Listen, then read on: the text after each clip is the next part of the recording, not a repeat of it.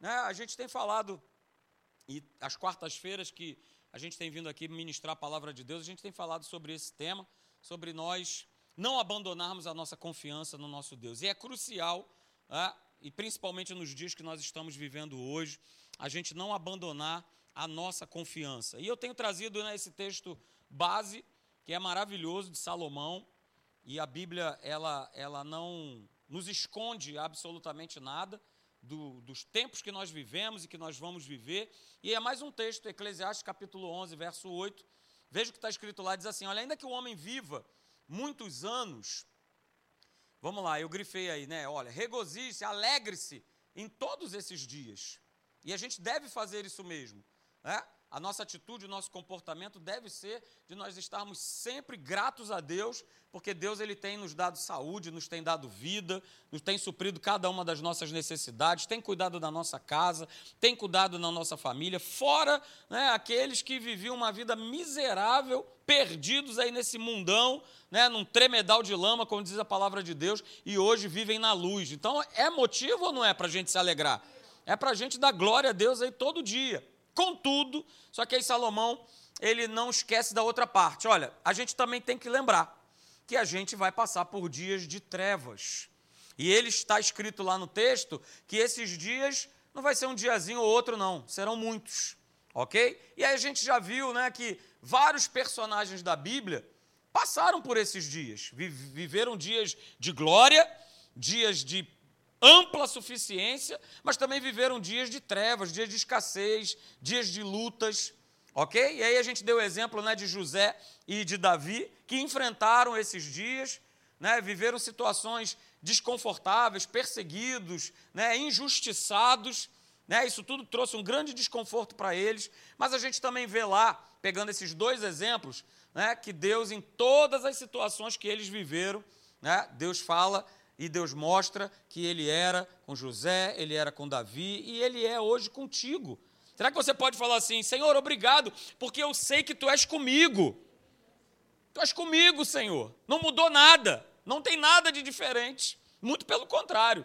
É, o próprio Deus veio habitar em nós. Então, é prova mais do que suficiente de que Ele não nos deixa, de que Ele não nos desampara. Ok? E aí a gente tem, tem visto né, que a gente está inserido num combate. Há um texto falando sobre isso. Paulo declarando isso para Timóteo. Timóteo, olha só, cara. Fica sabendo do seguinte: que há um combate, há um bom combate. Mas esse combate não é contra carne nem sangue. Esse combate não é contra as pessoas, não é contra um sistema de governo, seja lá o que for. Não tem nada a ver com o natural, mas tem a ver com o mundo do espírito. Então, olha, cara, combate o bom combate da fé para que você possa tomar posse da vida eterna. E na verdade, essa é a única luta que nós, como cristãos, nós enfrentamos, que é o quê? A luta do bom combate da fé. E a gente tem falado aqui, se existe uma luta, se existe um combate, existem inimigos que vão estar sempre se posicionando contra a ação da nossa fé e vai tentar fazer de todas as formas, vai tentar nos forçar de todos os jeitos para que a gente venha abandonar a fé, para que a gente venha apostatar da fé. E é o que diz a palavra, olha, nos últimos dias muitos o quê? Se apostarão da fé, do amor, ou seja, irão abandonar, vão largar. Muita pressão, não estou aguentando. E aí a gente começou a ver, né, inimigo atrás de inimigo. O primeiro inimigo que nós vimos nesse combate aí que quer forçar a gente a abandonar a nossa confiança no nosso Deus são os sentimentos. Nós falamos aqui. E essa é a grande estratégia do inferno. Quando eu olho para os sentimentos, quando eu olho as situações que estão ao meu redor, eu consequentemente vou tirar os meus olhos da verdade. Não tem jeito, não tem casa dividida. Não tem como eu viver pelos sentimentos e achar que eu estou vivendo com Deus. Não está, ou é uma coisa ou é outra. E essa é a grande estratégia do inferno. Tem segurado pessoas por conta de sentimentos. Esse é o primeiro inimigo que nós vimos. O segundo que nós vimos é o inimigo bastante conhecido aí, chamado medo. Esse espírito das trevas, queridos. E nós vimos também né, que se o medo ele nos domina, ele vai esmagar a nossa fé. Por quê, pastor? Porque eles são opostos entre si. Aonde vai agir um, o outro vai ter que pular fora vai ter que sair fora. E a gente tem visto hoje que esse inimigo, cada vez mais, ele ganha vantagem sobre o povo de Deus. O exemplo é o que nós estamos vivendo hoje. Estava conversando com uma pessoa falando justamente isso para ela, né? Lê, da, lê do engano, lê da ilusão que eu tive, que com essa questão da pandemia ia ter gente fazendo fila aí do lado de fora. Gente que não vinha para a igreja, desviado, gente que, que, né, que era apenas frequentador de igreja, falando, agora essa turma né, vai se ligar, mas aí se acostuma, vai dando um jeito, a esperança é a vacina, e aí o cara vai vivendo como todo mundo vive. Só que acontece que nós temos visto que pessoas têm sido escravizadas por esse espírito chamado medo. As pessoas não saem de casa, as pessoas têm medo de se relacionar. E é algo muito interessante, pegando um gancho nessa questão de não vir para a igreja e não ter comunhão com os irmãos, né? Conversando com essa mesma pessoa, ele deve estar me assistindo certamente aí hoje. Ele me falou algo que me chamou a atenção, e é a maior verdade, né? As pessoas não querem congregar, porque elas estão com medo, ou porque elas já se acostumaram a essa nova maneira, vamos dizer assim, não é isso? Mas todo mundo quer ir para o céu, não é verdade? Todo mundo que está aqui, todo mundo que está aí do outro lado da tela, pessoal que deliberadamente, né, pastor, não boto mais o pé na igreja, todo mundo quer ir para o céu. Só que céu, né, essa pessoa me deu esse clique, chamou a atenção, é lugar de quê? De comunhão. Comunhão com quem? Ah, só com Jesus e com os anjos. Não. Comunhão com quê? Com os salvos, com os eleitos, com o cristão. Mas, mas na terra eu não quero ter comunhão com ninguém. Mas eu quero ir para o céu para ter comunhão com todo mundo. Ei, alguma coisa está errada. Alguma coisa não bate nessa equação. Aqui na terra eu não quero ter comunhão com ninguém, mas eu quero ter comunhão com todo mundo lá no céu. Cara, isso é muito estranho. E a gente tem que parar para pensar. E quando eu não vejo pessoas na igreja, é, eu só posso chegar a essa conclusão, que esse inimigo aí está derrubando ela, esse medo está derrubando as pessoas de estarem na igreja. A gente precisa pensar nisso. Terceiro inimigo que a gente viu é esse aí chamado incredulidade. Vai querer me forçar e te forçar a desistir, a abandonar a nossa confiança em Deus. Ok? E a gente falou né, do cuidado que a gente precisa ter, porque da mesma maneira que a fé vem pelo ouvir, a incredulidade também. Porque a gente ouve muita coisa. A gente ouve uma série de coisas, de notícias e de pessoas falando A, B, C, D, e se a gente não vigiar, se a gente não se posicionar, a gente vai dar espaço para esse inimigo entrar na nossa vida. E queridos, havendo incredulidade, da mesma forma que o medo, a fé, ó, pula, pula fora. É só você lembrar de números no capítulo de número 13, quando Moisés né, manda lá que os espias observem a terra, e dez daqueles espias, eles trazem um relato para Moisés. Eles relatam de que forma? O quê? Falando dizendo aquilo que eles tinham, olha aí o inimigo, os sentimentos, aquilo que eles tinham visto. E o que, que eles falaram? Pô, Moisés, é isso mesmo? Você trouxe a gente para cá? Saímos do Egito com uma promessa e é isso aí, morrer na mão desses gigantes? Então, queridos, nós vimos também né, que a incredulidade sempre, ela sempre vai descobrir as impossibilidades. A incredulidade, ela sempre vai olhar para as circunstâncias, ela sempre vai olhar para os obstáculos e nunca para a palavra de Deus. É claro. Por isso está escrito lá em Hebreus. Gente, tome cuidado para que não haja em você um perverso coração de incredulidade que venha afastar você do Deus vivo. Então nós falamos sobre isso aqui também, desse inimigo perigoso chamado incredulidade. Vimos também o quarto inimigo, que é o inimigo da ansiedade, que vai querer nos forçar a nós apostarmos, apostatarmos da nossa, da nossa fé. Ok? Só que está lá em 1 Pedro, capítulo 5, verso 7. Lança sobre ele, Marcelo. Lança sobre ele a tua ansiedade. Sabe por que você tem que lançar? Porque tem a segunda parte do verso. Por que, que eu vou ter essa certeza, essa confiança? Porque eu tenho certeza que Ele tem cuidado de mim. Você tem essa certeza? Que Ele tem cuidado da tua vida? Então a gente tem que lançar essa ansiedade. Porque Ele tem cuidado, Ele tem protegido a você, a tua casa. Ele tem, queridos, ele tem. Então nós falamos aqui, né? Não se distraia. Não se distraia com os problemas que tem causado ansiedade na tua vida. Não se distraia. É tudo que o inferno quer.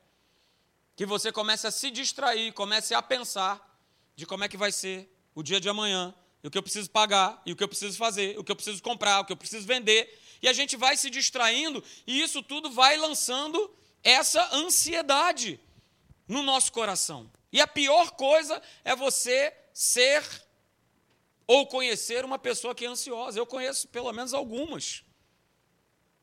E vivem tropeçando, tropeçando. Tropeçando. Recentemente. Recentemente, é, com uma pessoa, quer fazer uma obra. Calma! Calma, que eu tenho a pessoa certa para te indicar para a obra. Calma! Não, mas tem que fazer. Calma! Conclusão, foi lá e contratou a pessoa que eu já falei para você, né? Fez aquele serviço maravilhoso. Ou seja, está gastando o mesmo dinheiro uma segunda vez com a pessoa que eu tinha indicado lá atrás. Mas é ansioso. Não, tem que resolver. Ah, é agora. Pois é. Tome cuidado. E no nosso último encontro, querido, nós falamos desse último inimigo aí, chamado uma mentalidade confusa mentes confusas. E a gente viu o texto lá de Filipenses, né? Capítulo 4, versos 7 e 8, falando a respeito exatamente disso, de mentalidade. Diz: "E a paz de Deus, que excede todo o entendimento". Veja, a paz de Deus. E o que, que ela faz, queridos? O que, que ela vai fazer? Ela vai guardar o nosso coração e a nossa mentalidade em Cristo Jesus não é no programa, não é na notícia, mas é em Cristo Jesus. Em Cristo Jesus, você, eu, nós somos guardados e protegidos, nosso coração e a nossa mente. E aí Paulo continua dizendo: olha, finalmente, irmãos, falando para nós, tudo que é verdadeiro, tudo que é respeitável, tudo que é justo, tudo que é puro, tudo que é amável, tudo que é de boa fama, se alguma virtude há e se algum louvor existe, veja, seja isso que ocupe o vosso pensamento. Então, a gente vendo esses dois versos de Filipenses, capítulo 4, os, os, versos 7 e 8, a gente pega aí dois princípios, queridos. A primeira é que eu protejo a minha mente, eu guardo a minha mente com a paz de Deus. É a forma de eu proteger e guardar a minha mente, que a minha mente não viva confusa, que a minha mente não viva agitada. A paz de Deus precisa reinar, ou seja, confiar né, inteiramente, completamente, como diz o outro, até debaixo d'água na palavra de Deus. E o segundo princípio que a gente tira, que está lá no verso 8, é que ele faz uma lista de coisas que precisam ocupar a minha mente. Pensamentos verdadeiros, ou seja, a palavra de Deus em primeiro lugar, pensamentos respeitáveis, pensamentos puros, justos, amáveis e de boa fama. Mas a gente sabe, né? Eu falei aqui na nossa última reunião que diariamente a gente é bombardeado de pensamentos diferentes desses que estão aí, no verso 8. É verdade ou não é? Todo dia nós somos bombardeados por pensamentos estranhos, por pensamentos diferentes. Então a gente né, pode declarar isso com toda certeza, com toda verdade, que muitas vezes o primeiro pensamento que chega na nossa mente não é o pensamento de Deus mas é um pensamento das trevas, é um pensamento de preocupação, e com isso a nossa mente começa a ficar agitada e muitas vezes confusa. Quando toca um telefone, com o nome de alguém, de uma pessoa que você conhece, muito tarde da noite, eu duvido que a primeira coisa que você pense, ou que eu pense, é que aconteceu alguma coisa errada. Com certeza.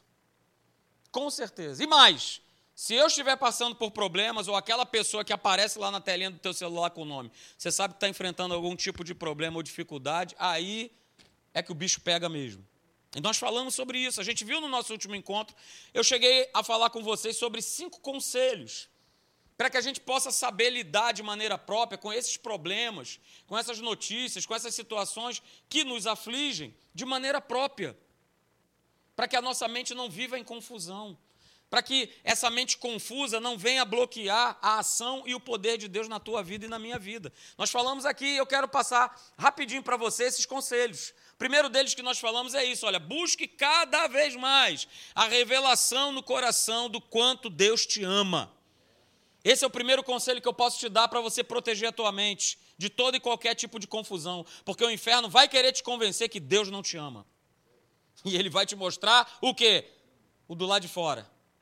Mas você está vivendo isso, mas você está passando isso, mas o teu irmão, mas o teu filho, mas o teu pai, mas o teu marido, mas a tua mulher. Ele vai, o teu emprego, ele vai jogar desse jeito, é a maneira que ele joga. É a maneira que ele usa, queridos, mas a gente precisa buscar essa revelação no nosso coração que Deus ele me ama. Ele amou o mundo, queridos, de tal maneira que a revelação está aí. João 3,16, ele amou o mundo de tal maneira que ele enviou o seu único filho, para que todo aquele que nele crê não pereça, mas tenha a vida eterna. Essa é a prova do quanto Deus me ama e ama a tua vida. Então creia no amor de Deus por você, creia no amor de Deus pela tua casa.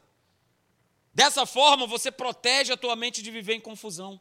E você vai viver justamente na paz de Deus. O segundo conselho que eu dei, né, falando a respeito desse inimigo aí chamado mentes confusas, é não carregue fardos e pesos, se responsabilizando indevidamente por tudo que acontece. Jesus já levou na cruz, não sou eu nem você que vamos ter que carregar os fardos, os nossos fardos, principalmente o fardo dos outros principalmente dos outros. Pastor Eli fala uma frase e que eu ouço desde de muitos anos na minha vida por andar com ele, é, olha, Marcelão, nós não somos tábuas de salvação para as pessoas. A pessoa tem um livre-arbítrio, ela entrega a vida dela ou não para Jesus. Nós somos instrumentos, nós somos meios desse agir, ok. Mas quem toma a decisão, queridos, não sou eu. Quem convence a pessoa da justiça, do juízo, do pecado, não sou eu. É o Espírito Santo. Mas quando eu caio nessa cilada de que eu, eu sou o responsável, eu tenho que dar conta, a minha mente entra em parafuso. E quantas vezes, né? Quando não conhecia a verdade revelada, entrou. Ai meu Deus, morreu sem Jesus, eu sou o culpado. Ah, porque eu devia ter falado. Ah, porque eu devia ter feito. Ah, cara, você não é tábua de salvação para as pessoas. Somos instrumentos de Deus para abençoar a vida delas. E aí eu falei aqui: olha, faça o que é certo, diferente de tentar fazer o impossível. Fazer o que é certo é anunciar a salvação, é anunciar o reino de Deus, é anunciar o evangelho. Mas olha só, quem tem a responsabilidade de entregar a sua vida não sou eu. O impossível de conversão, de alguém se converter, talvez você tenha uma pessoa agora na tua mente que fale assim: não, esse camarada é impossível entregar a vida dele para Jesus. Pois é, esse impossível não te pertence. Esse impossível pertence a Deus. A Deus. Terceiro conselho né, que eu dei: olha, cuidado com a sua maneira de pensar, queridos, ao abordar os problemas. Porque a minha maneira de pensar e abordar um certo problema vai me fazer escolhas, eu vou tomar decisões que podem destruir a minha vida. Então tome esse cuidado. Se eu me entrego às emoções, se eu me entrego aos sentimentos, eu vou ser facilmente destruído. Então tome cuidado. Não aborde o problema, não aborde a situação no calor da emoção. Você vai se dar mal. Isso tem um nome chamado precipitação. Então tome cuidado. Tome cuidado, esse foi o terceiro conselho. O quarto, né? não se isole nos momentos de dificuldade. Não se isole, cara. Não se isole. Compartilhe com alguém, compartilhe a tua situação com alguém, obviamente, maduro, que você confia. Não estou falando só de pastor, não. Tem pastor doido por aí também. Entendeu? Aqui não. Glória a Deus. É? Mas procure alguém, não se isole. É tudo que o inferno quer que você faça, se isolar. E aí a tua mente fica, ó, rodando, rodando, rodando.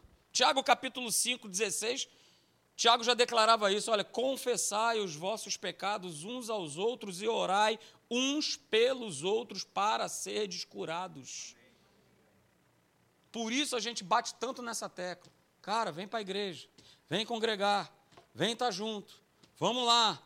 Vem para a igreja, vem para a igreja. Vem para a igreja. Ok? E por último, né, o último conselho, nesse ponto aí de mentalidades confusas, né, para que os problemas não dominem a minha mente, eu preciso crer que aquele que começou a boa obra na minha vida, ele vai completá-la. Com Covid ou sem Covid, com o que for, ele vai completar. Ele é o Deus Todo-Poderoso, Senhor da tua vida. Então creia nisso. Creia nisso e tome posse para que você não ande em confusão. Deus não é Deus de confusão e nós, por sermos seus filhos, não precisamos andar em confusão.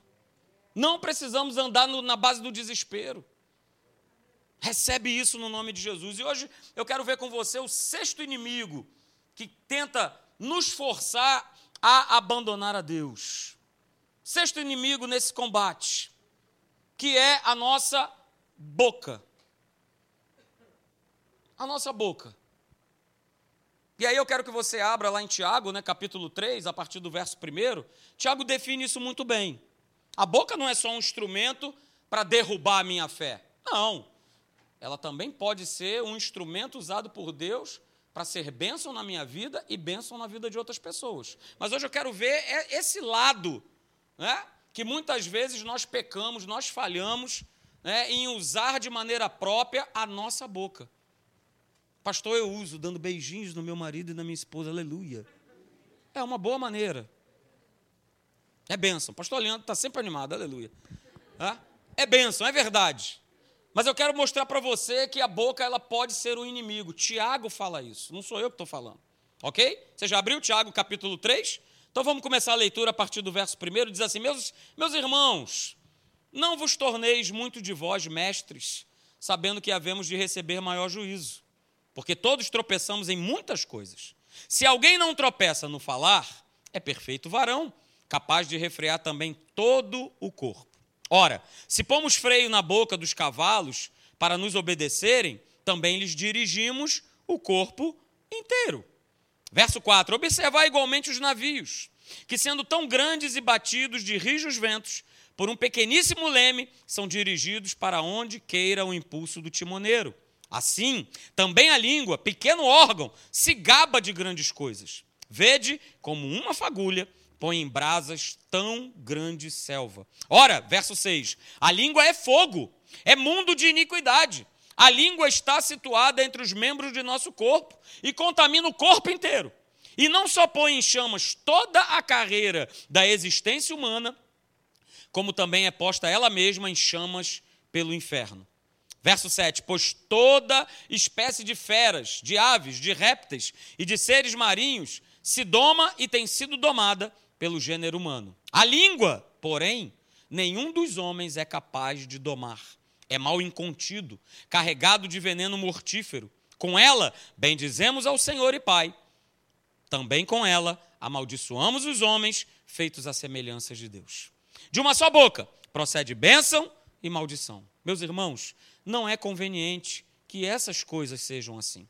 Acaso pode a fonte jorrar do mesmo lugar o que é doce e o que é amargoso? Acaso, meus irmãos, pode a figueira produzir azeitonas ou a videira figos? Tampouco, fonte de água salgada pode dar água doce. Uh, aleluia. Só com esse texto já podemos ir embora. Aleluia. Não é isso? Então a gente pode observar aqui nesse texto que nós lemos de Tiago, queridos, que a nossa boca ela é considerada pela palavra né, como um leme. E leme está falando a respeito de, de direção, né? fala a respeito do leme que vai trazendo direção para o navio. Assim também é na nossa vida, ok? A nossa boca ela é considerada pela palavra de Deus esse leme que vai dar uma direção para nossa vida. E é por isso que esse inimigo, quando a boca se torna um inimigo, a gente precisa né, estar sempre, sempre e é um exercício para cada um de nós, nós estarmos sempre avaliando aquilo que sai da nossa boca. Eu vou repetir. A gente precisa sempre, cada um de nós, estar sempre avaliando aquilo que está saindo da minha boca. E aí eu quero comprovar isso com você com alguns textos da palavra de Deus. Provérbios capítulo 13, verso 3, na Bíblia Viva, diz assim: Olha, quem toma cuidado com as suas palavras, protege a sua própria alma. Uh, porque Quem vive, e aí eu grifei aí, letras gigantescas, quem vive falando tudo o que pensa, acaba arruinando a sua própria vida. E se eu pudesse fazer um acréscimo, a vida de outros. Quem toma cuidado com as suas palavras protege a sua própria alma. Mas quem vive falando tudo o que pensa, acaba arruinando a sua própria vida e também a de outros. Quer ver outro texto comigo? Segura, peão. Salmo número 34, verso 12 e 13. Eu leio agora na versão da NVI. Diz assim: Quem de vocês quer amar a vida e deseja viver dias felizes? Quem? Vamos lá, quem aí? Levanta sua mão aí. Levanta, Meire, levanta, Meire. É, Meire. Você quer também, todos nós queremos. Você que está em casa, me assistindo pela internet agora, eu sei que também você quer. Né? Viver dias felizes, claro. Mas olha, tem um segredo. Aliás, dois. Né? O salmista diz: Olha, guarda a tua língua do mal e os teus lábios da falsidade. Boca. Boca como inimigo. Como inimigo da nossa fé como inimigo de Deus. Boca. Mas, pastor, afinal de contas, por que, que as palavras elas vêm trazer direção à nossa vida? Eu vou falar. E a gente tem falado muito isso aqui nos momentos né, das sementes de crescimento e nas pregações. Sabe por quê? Porque as palavras dirigem a nossa vida, porque elas são também sementes. Elas também são sementes. E como semente, a gente vai colher do seu fruto. As nossas palavras são sementes. E tenha certeza que aquilo que nós temos semeado com a nossa boca, nós vamos colher do seu fruto. E aí, se eu não tenho gostado da minha vida, do jeito que a minha vida vai, uma das coisas eu preciso fazer para ontem. Eu preciso mudar as minhas palavras. Eu vou repetir: se você não vem gostando do rumo que a tua vida está levando ou ela está indo, mude para ontem. Mude ontem aquilo que você tem declarado, aquilo que você tem falado. Ah, pastor, mas é só uma brincadeirinha. Mude aquilo que você tem falado. Porque a palavra é clara. A palavra é clara. Não está falando aqui, não, mas uma palavra assim, uma palavra assado, não, não. Palavras. E nós sabemos no nosso íntimo, né, quando aquilo que nós falamos traz prejuízo, não é bênção, nos derruba, ou derruba, inclusive, outras pessoas. Outro texto para a gente ver, Provérbios, capítulo 18, esse texto você conhece bastante, mas eu vou ler na versão da Bíblia Viva, que é bem interessante. Provérbios 18, verso 20 e 21, diz assim: Olha, sempre temos que comer o fruto das palavras que semeamos. Sempre vamos comer dessa produção. Sempre vamos ter que comer do fruto da palavra que nós semeamos. E aí, né, ele diz: olha, as nossas palavras, elas têm poder tanto para construir ou destruir a nossa vida. E aí eu posso também me meter a besta e falar assim: elas têm poder para construir ou destruir a minha vida e a vida dos outros. E a vida dos outros. Quer mais um texto? É para já, agora, aleluia. Provérbios 21, 23, na Bíblia Viva. Você quer ficar sempre livre de problemas e sofrimentos? Quem aí quer ficar? Eu quero, aleluia, Pai. Glória a Deus. Opa, mais uma receita aí. Então, olha só, fale o mínimo possível e tome cuidado com as suas palavras. Está escrito, pastor não sabia que está escrito, mas está. Fale o mínimo possível e tome sempre cuidado com as suas palavras. E isso é o maior e um grandíssimo segredo. Porque aquela pessoa que fala demais, que gosta de uma intriga, que gosta de uma fofoca, que gosta de falar mal dos outros, ela está sempre mergulhada em algum tipo de enrascada. Ela está sempre pagando por uma situação que, por conta de uma palavra, foi criada. E da mesma maneira, queridos, que palavras direcionam a nossa vida, né, elas também vão, muitas vezes, dirigir a vida das pessoas que estão no nosso redor. E aí eu abro um parêntese para a gente poder estar sempre avaliando quais são as palavras que eu tenho despejado dentro do meu lar. que, que eu tenho falado dentro da minha casa? Já falei para vocês. Aqui é aleluia, glória a Deus, ri para lá, baixore, tranquilo. A questão é fora dessas quatro paredes. Fora. Porque da mesma maneira que palavras direcionam a minha vida, a tua vida, também vão direcionar a vida das pessoas que estão ao teu redor. E você pode ter certeza que o que mais marca a vida de uma pessoa é uma palavra proferida. Mais do que um presente, mais do que um favor. Mas uma palavra marca a vida de alguém. Ou para construir, ou para destruir. Amizades são construídas, mas muitas amizades também são destruídas por conta de uma palavra. E aí, quando a gente está nesse nesse bololô doido aí, o que, que o inferno faz? Quer te convencer a abandonar a tua confiança em Deus. Porque quer te convencer que não tem mais jeito, não tem mais volta. É verdade. A palavra que sai da nossa boca, uma vez que sai, não tem como puxar de volta. Mas não deixe ele te convencer que já era, que acabou, que não tem mais jeito. Da mesma forma que a palavra ela foi maldita, você pode trazer essa palavra e ela virar uma palavra bem dita sobre a vida de alguém. E aí a pergunta é a seguinte, queridos, para todos nós: qual é a marca que eu tenho deixado na vida das pessoas que andam comigo? Você que me assiste aí pela internet. Para você também, para todos nós. Que marca eu tenho deixado né, nas pessoas que estão ao meu redor. Né? Porque, como nós já falamos aqui, pessoas são construídas, mas elas também são destruídas por palavras. Por isso é tão importante que cada um de nós possa aprender a usar as nossas palavras para abençoar, para curar, para edificar as pessoas. As pessoas. O pastor Alexandre falou sobre isso aqui no momento da, da oferta. É?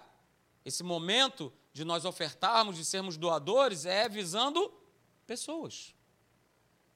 Nós vamos ser os beneficiários dessa doação. Com as palavras é a mesma coisa. Vamos usar as nossas palavras para abençoar, para curar, para edificar. Não para amaldiçoar, não para machucar, não para destruir. E queridos, olha só, isso é um grande exercício da fé. Você que é pai aí, quem é pai? Levanta sua mão aí. É um grande exercício para cada um de nós. Ah, pastor, porque às vezes dá vontade. É, eu sei. Porque dá vontade também em mim. De esganar o cabra. Né? De pegar e abrir o bocão e sair vomitando tudo que está ali na, no, no, calor da carne. Né? E a gente precisa tomar cuidado. Sabe por quê? Porque as palavras elas vão criando uma imagem em nós. E às vezes elas também, ou muitas vezes elas também criam imagem em outras pessoas. Por isso cresce, cresce e mais cresce. A galera toda procurando psicólogo, psiquiatra, procurando Deus e o mundo, porque uma palavra que foi maldita, uma palavra que foi mal proferida, foi guardada no coração e ali foi gerando coisas ruins. Então, queridos, palavras erradas vão alterar a percepção que a pessoa tem de si mesmo. Palavras erradas fazem com que a gente venha a desistir da nossa confiança em Deus. E isso vai acabar se manifestando nas nossas atitudes e nos nossos comportamentos, seja para com Deus ou seja para com as pessoas. Então, guarda isso nessa noite, eu coloquei essa frase. Palavras apropriadas produzem uma colheita de bons relacionamentos. Só que palavras erradas produzem uma colheita de maus relacionamentos. E tudo que nos permeia fala a respeito de relacionamento. Com parentes, com amigos, com colegas de trabalho, com um camarada ali da padaria. A gente está sempre se relacionando com alguém.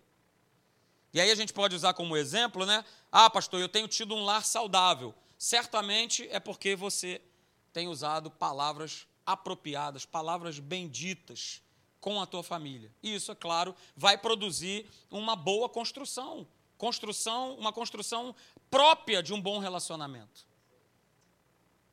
E tudo começa na nossa casa, você sabe disso. Nós sabemos disso. Então, queridos, se nós, se nós pretendemos, melhor dizendo, né, fazer né, do, do amor, o amor de Deus, o nosso estilo de vida, e, e amar as pessoas, né, o amor ágape, que está instalado em nós, é uma arma tão poderosa nesse combate da fé que a gente enfrenta, a gente precisa desenvolver, a gente, a gente, a gente. A começar por mim, Senhor. A gente precisa começar a desenvolver o hábito de nós amarmos as pessoas através daquilo que nós falamos. Porque não tem como eu achar que eu vou conseguir andar em amor com meu irmão, com a pessoa que está lá fora, se eu não filtro aquilo que eu falo. Eu vou repetir: não tem como eu andar em amor com o Leandro, com o Sérgio, com a Nicole, com o Céu. Não tem como se eu não filtrar aquilo que eu falo se aquilo que eu falo com eles não edifica, se aquilo que eu falo com eles, sabe, não tem como. Não vai ter como. Porque, queridos, olha só, é muito mais fácil a gente falar das coisas erradas que a gente vê em alguém. Como é fácil. É, auto, é no automático. Por exemplo, eu e o pastor Leandro já viramos, né? Aquelas famosas referências. Aquele careca que está ali na esquina. Rita riu, gostou. Aquele careca que está ali na esquina, depois dele ali, ó. Depois daquele careca ali, você dobra ali à esquerda. Já virou referência. Porque é a primeira coisa que a gente, né, a gente, a gente olha para a calvície ou para qualquer outra coisa como um defeito. Ok? É muito fácil, queridos, a gente falar né, de, de coisas erradas de alguém de imperfeições, de falhas. É fácil porque está ali, ó, saltando nos nossos olhos. Né? Quantas vezes eu ou você nós já fomos julgados por pessoas pelo simples fato de, pô, não fui com a cara desse camarada. Puxa. Mas você não teve nenhum tempo de qualidade para conversar com aquela pessoa para você estar tá chegando a essa conclusão? Mas você já disseminou para outras pessoas que aquele camarada não presta. Não presta por quê? Não, porque eu não fui com a cara dele. Guarda isso nessa noite, queridos. Andar em amor não expõe as falhas das pessoas com palavras, mas as encobre com o silêncio. Isso é andar em amor. Mesmo eu estando vendo uma falha, um erro, uma situação dentro de casa, eu tenho falado para um amigo meu, né? A respeito de, de relacionamentos. Eu falei: olha, cara, vou te falar, a melhor coisa é a gente andar que nem os pinguins de Madagascar. Aí ele virou para mim e falou assim: mas, mas como assim? Igual os pinguins de Madagascar. Sorri e acene. Sorri e acene. Sorri e acene. Ah, pastor, ali por dentro eu estou me comendo, eu estou me coçando para falar mal para maldizer, para amaldiçoar. Sorria e acene. Sorri e acene. O que, que, que eu ganho? O que, que você ganha? Ganho é colocar isso para dentro, abrir brechas para o inferno, e aí eu vou só descendo ladeira abaixo na minha fé, no meu posicionamento de fé. E aí, para nós terminarmos, fique de pé. Né? É o texto que eu tenho sempre colocado. Eu tenho um texto no início, que é Eclesiastes, capítulo 11, verso 8. E esse texto é o texto do final. Hebreus, capítulo 10, verso 35 e 36, aí na tua veia. Aleluia. Não abandoneis, portanto, a tua confiança. Os inimigos que a gente tem aí levantado ao longo dessas quartas-feiras vão tentar nos tirar do rumo, do foco, da direção. A nossa boca é um deles vai tentar com que a gente abandone a nossa confiança em Deus. Só que lembre-se, lembre-se, ela tem grande galardão. No momento em que eu abandono, do que eu deixo, eu perco o melhor de Deus. Eu perco a promessa de Deus na minha vida. Porque o medo, os sentimentos, a incredulidade, a ansiedade, a mente confusa, a minha boca está jogando isso tudo para fora. E aí veja, verso 36, com efeito, tendes necessidade de perseverança, para que havendo feito a vontade de Deus, eu e você, nós possamos alcançar a promessa. Percebeu? Perseverança. Eles vão se levantar, eles vão querer te provar por A mais B que Deus te largou, que Deus te abandonou, que já era. Que você foi o causador de um problema, de uma situação, até pode ser. Mas, queridos, sempre há tempo. Sempre há uma nova oportunidade, uma nova chance da gente se reconciliar, da gente poder viver em harmonia uns com os outros. A gente não está falando sobre isso? Sobre santificação? O texto lá em Hebreus é claro. Olha, segui a paz com todos e a santificação, sem a qual ninguém verá o Senhor. Seguir a paz com, com todos. E a santificação. A gente está nessa jornada maravilhosa aí com Deus e não dá brecha para que esses inimigos venham entrar e venham tomar conta. No nome de Jesus. No nome de Jesus. Feche seus olhos aí onde você está. Eu quero fazer justamente né, o contrário com a boca que é declarar sobre a tua vida o poder de Deus, sobre o teu lar, sobre a tua vida, sobre o teu pensamento, no nome de Jesus, Pai. Senhor, no nome de Jesus nós nos posicionamos, Pai. Nós nos posicionamos com os nossos lábios, com a nossa boca, com a nossa língua, Pai. Oh, Senhor, para declarar, para profetizar vida sobre, Senhor, as pessoas, sobre os lares, Senhor, que estão conosco aqui agora sobre cada família, Senhor, representada, sobre cada família aqui dessa igreja, Pai. Nós usamos a nossa boca agora para abençoar, Senhor. E para nós, Senhor, nos mantermos de pé, firmes, Senhor, na promessa, Senhor, que nós acabamos de ler agora em Hebreus. Oh, Senhor, nós não vamos abandonar essa recompensa que é nossa, é direito nosso, Senhor. Nós não abrimos mão, meu Pai. Nós não vamos, Senhor, te abandonar. Porque, Senhor, no momento crucial de Jesus, Jesus não nos abandonou, Jesus não nos deixou sozinho. Jesus foi para a cruz, foi pagar um preço que não era dele, por amor a nós, por amor à tua vida, por amor à tua família.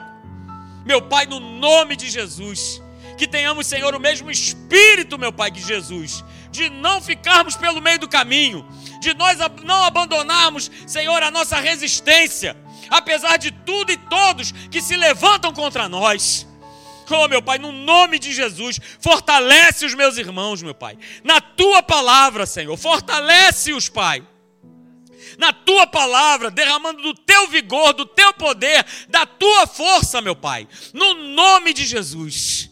Senhor, nós te agradecemos, meu Pai, por essa noite maravilhosa na tua presença. Sempre, Senhor, será abençoada à noite, amanhã, à tarde, quando nós buscamos o teu nome, meu Pai. Quando nós temos um coração ensinável para ouvir a tua voz e colocar em prática a tua palavra nas nossas vidas. Portanto, Senhor, vem, meu Pai, vem de maneira poderosa, trazendo essa revelação para a vida dos meus irmãos que estão aqui presencialmente, como aqueles que estão nos assistindo pela internet. Vem com esse poder, meu Pai. Vem com esse poder, ó Deus. Como nós lemos no início da reunião, Pai. Nós devemos nos alegrar, Senhor, nos regozijar, meu Pai. Oh, Senhor, com os dias que tu nos tem acrescentado. Mas nós, Senhor, precisamos saber que esses dias também virão lutas, virão adversidades, serão dias de trevas, meu Pai. Mas com um posicionamento correto, nós vamos vencer todas. Você pode dizer isso? Eu vou vencer todas. Repita, eu vou vencer todas. Eu vou vencer todas em o nome de Jesus em o nome de Jesus. Não vai ter boca, não vai ter medo, não vai ter mentalidade confusa, não vai ter incredulidade, não vai ter ansiedade, não vai ter sentimento algum, Pai, que venha me parar, que venha me prender, ou prender ou parar a vida dos meus irmãos. Meu Pai, no nome de Jesus, nós invocamos com a nossa boca a tua autoridade sobre a nossa vida, sobre a nossa casa, sobre os nossos sonhos, sobre os nossos planos, meu Pai. No nome de Jesus. Desde já nós te agradecemos, Pai. Te louvamos no maravilhoso nome de Jesus. E você que crê, diga amém. Uh, glória a Deus.